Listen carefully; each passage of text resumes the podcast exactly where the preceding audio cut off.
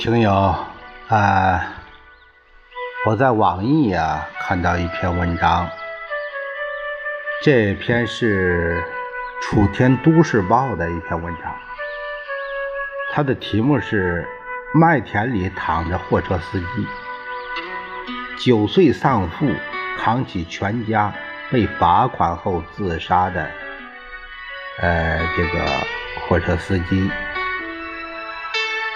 金德强，他的原题目是《极目深度》，麦田里躺着货车司机金德强。我们看看他的具体内容吧。五十一岁的河北货车司机金德强，生命。定格在了二零二一年四月五日二十三时，因为害怕两千元的罚款，金德强愤满之下，在河北唐山丰润区江家营治超站内喝下农药，当晚抢救无效，于医院去世。他的遗言中对货车车载定位系统的质疑，对路政执法尺度的抨击，言辞中流露出中年人生活的无奈，击中了社会神经，最终引发轩然大波。有网友评论说：“压倒他的。”那个最后的稻草是生活的卑微、憋屈，也有人因他的决绝慨叹货车司机群体的不易。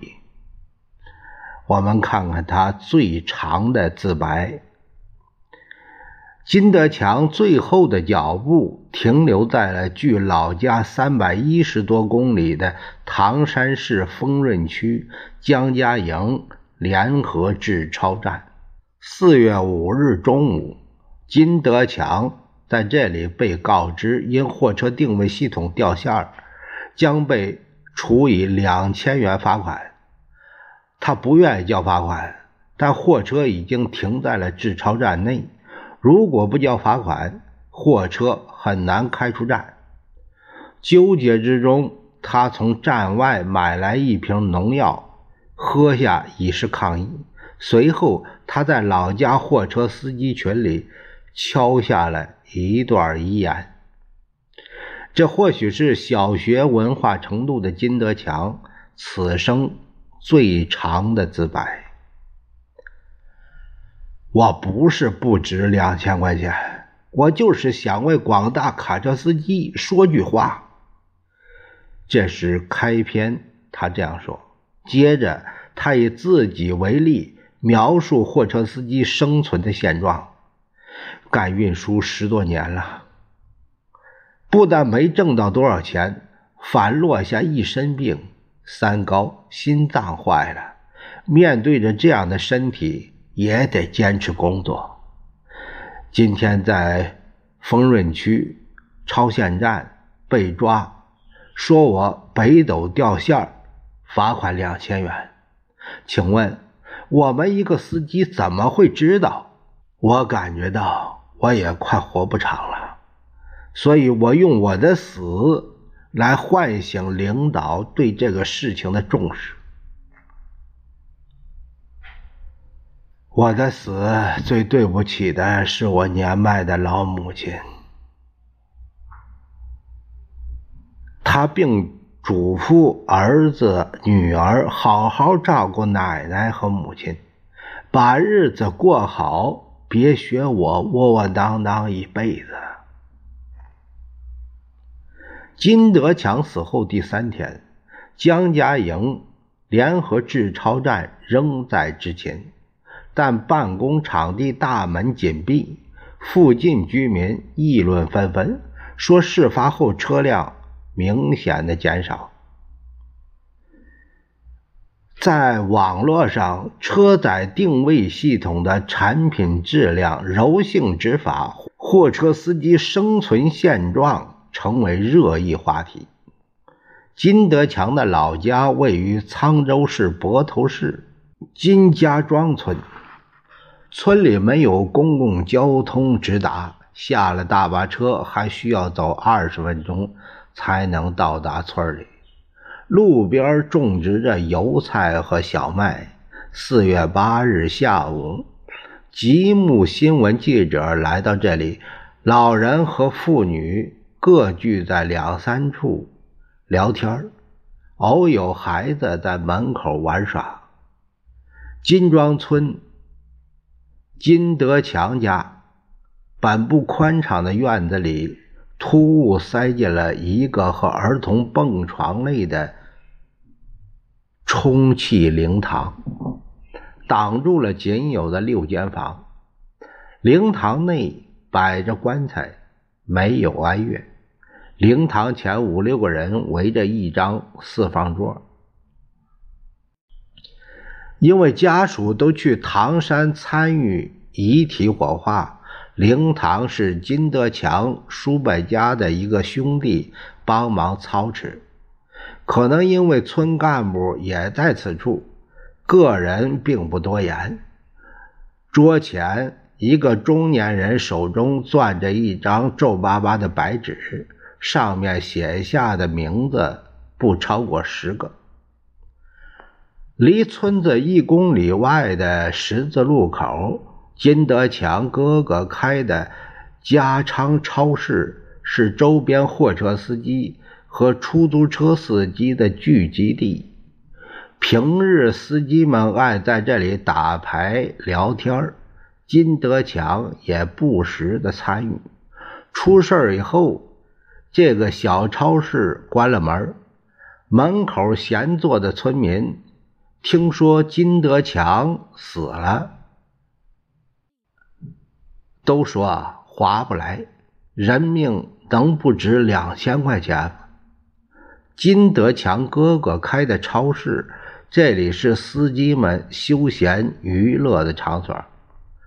多位与金德强相识的村民告诉吉姆新闻记者，金德强中等个头，身材敦实，经常在村里的呃微信群里边发言，遇着个事儿，呃，就是好帮人家出个主意。他以这种方式结束自己的生命，属实是没想到。不过农村什么事儿都有，金德强之死算不得特别。有人认为他这一死也算给家里老小留下了一笔遗产，也有人说金德强之死怪不得任何人，因为又没人逼他喝农药。还有人偷偷议论，平日里金德强性格有偏激之处。不过，更多的人对一个勤劳、正生活的普通人落得如此下场，报以同情。从小生活在金家庄村的刘全是金德强发小，在他看来。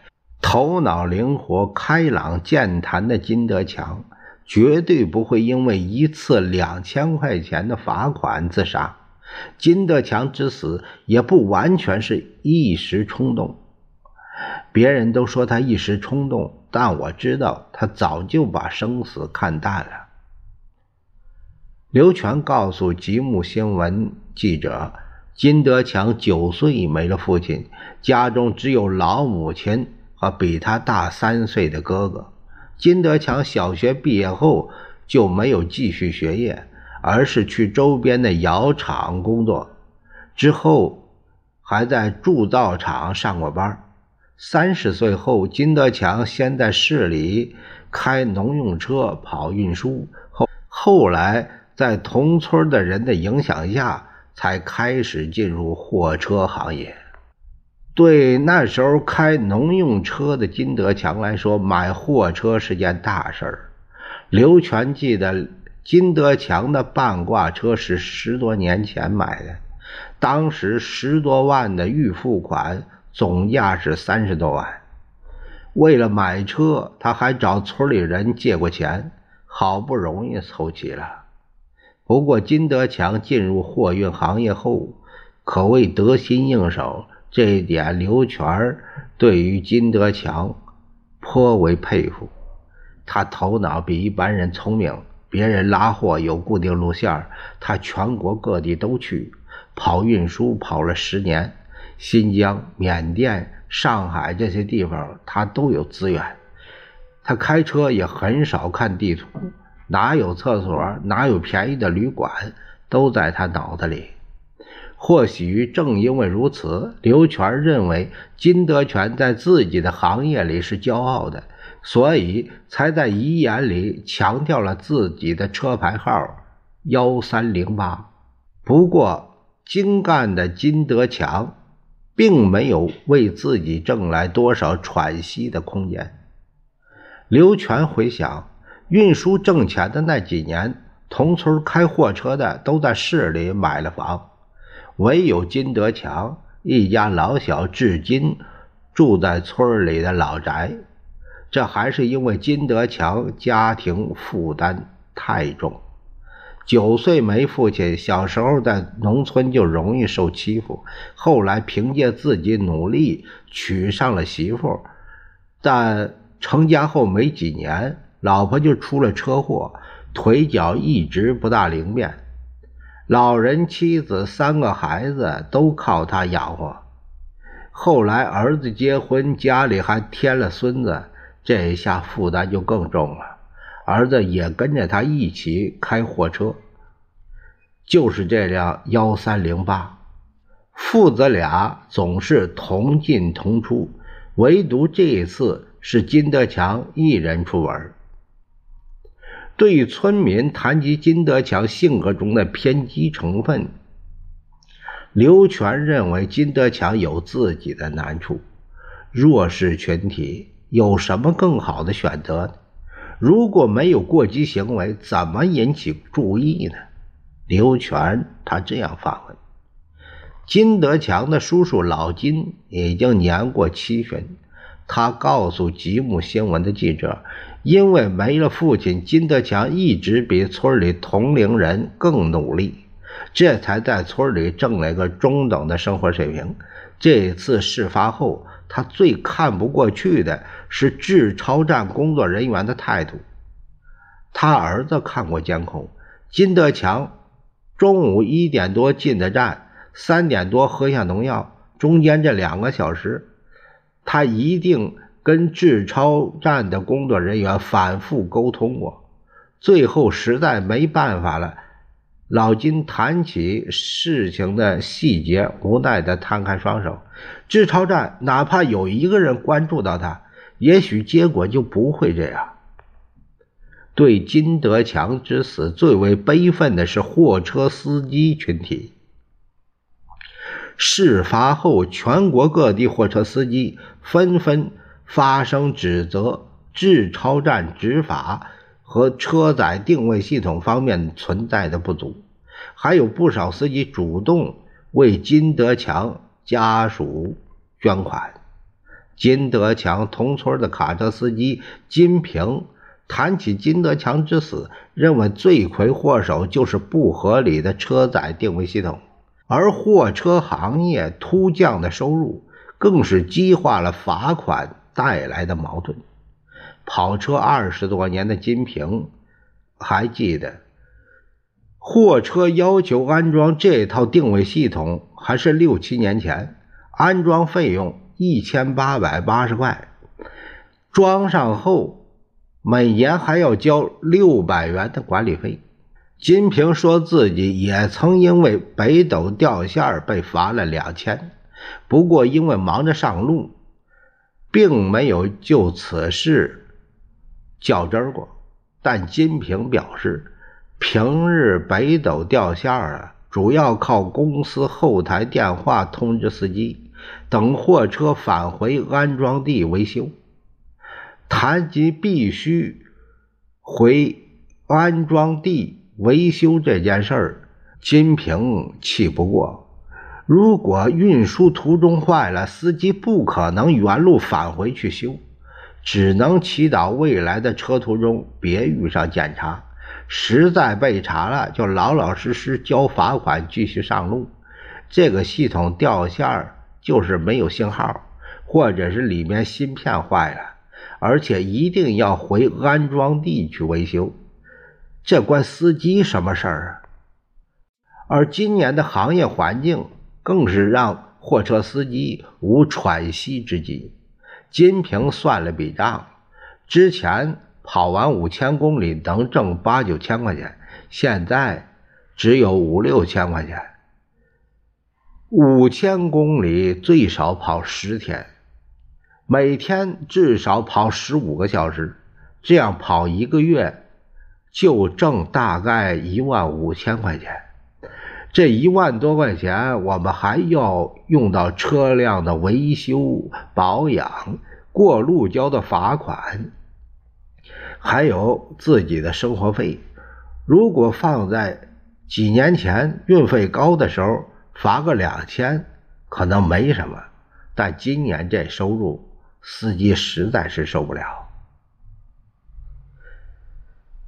四月十日，金德强死后第五天。唐山市公布了事件的调查结果。调查结果称，四月五日，金德强驾驶货车进入治超站岗亭接受检查，执法人员发现货车北斗定位系统未在线运行，告知金德强到治超站证照室接受进一步核查。但金德强没有立即到证照室，而是离开现场到附近购买农药，再返回窗口咨询。工作人员随后告知他，类似违法案例查实后罚款两千元。咨询期间尚未实施处罚行为，双方没有过激言行，也没有发生言语和肢体冲突。在没有征兆的情况下，他从。裤子口袋里掏出农药，快速的喝下。工作人员发现他喝下的不明液体是农药以后，及时报警并拨打了幺二零。金德强最终抢救无效去世，死亡原因为服用大剂量的敌草快农药自杀。家属对此无异议。通报发出前两小时，三百一十公里外的金家村，金德强的骨灰被家人从唐山带回，埋在了自家的小麦地中央的位置。这个坟坑是刘全和几个村民早上五点多挖开的，新坟没有墓碑，只有一个塑料花圈。潦草的放在坟前，如果不仔细寻找，这个新坟很容易被绿油油的小麦遮蔽。外人唯一方便辨识的地点，可能是与麦地隔着一条土路的猪圈。通报已出，人已下葬。那辆金德强用命换来的。G，也就是河北的那个简称，GX，就是勾叉幺三零八蓝色半挂车，并不见踪影。上午九点多，金家院子里的塑料充气设备已经撤了，村里人在院子里吃起了酒席。小麦田里阳光晴好，微风吹来，茂盛的小麦随风摇动。有村民在附近唱起了歌，仿佛什么都没有发生。一公里外的十字路口，金德强哥哥的小超市也重新开了门。调查结果并未有平息舆论，在发布通报的微博下。网友仍在追问：“然后那个北斗定位系统就算了吗？”不过这一次金德强终于能够轻松的回到家中，再没有病痛的身体和困窘的家庭，也没有无处申诉的委屈、恼人的定位系统，还有那。纸超站。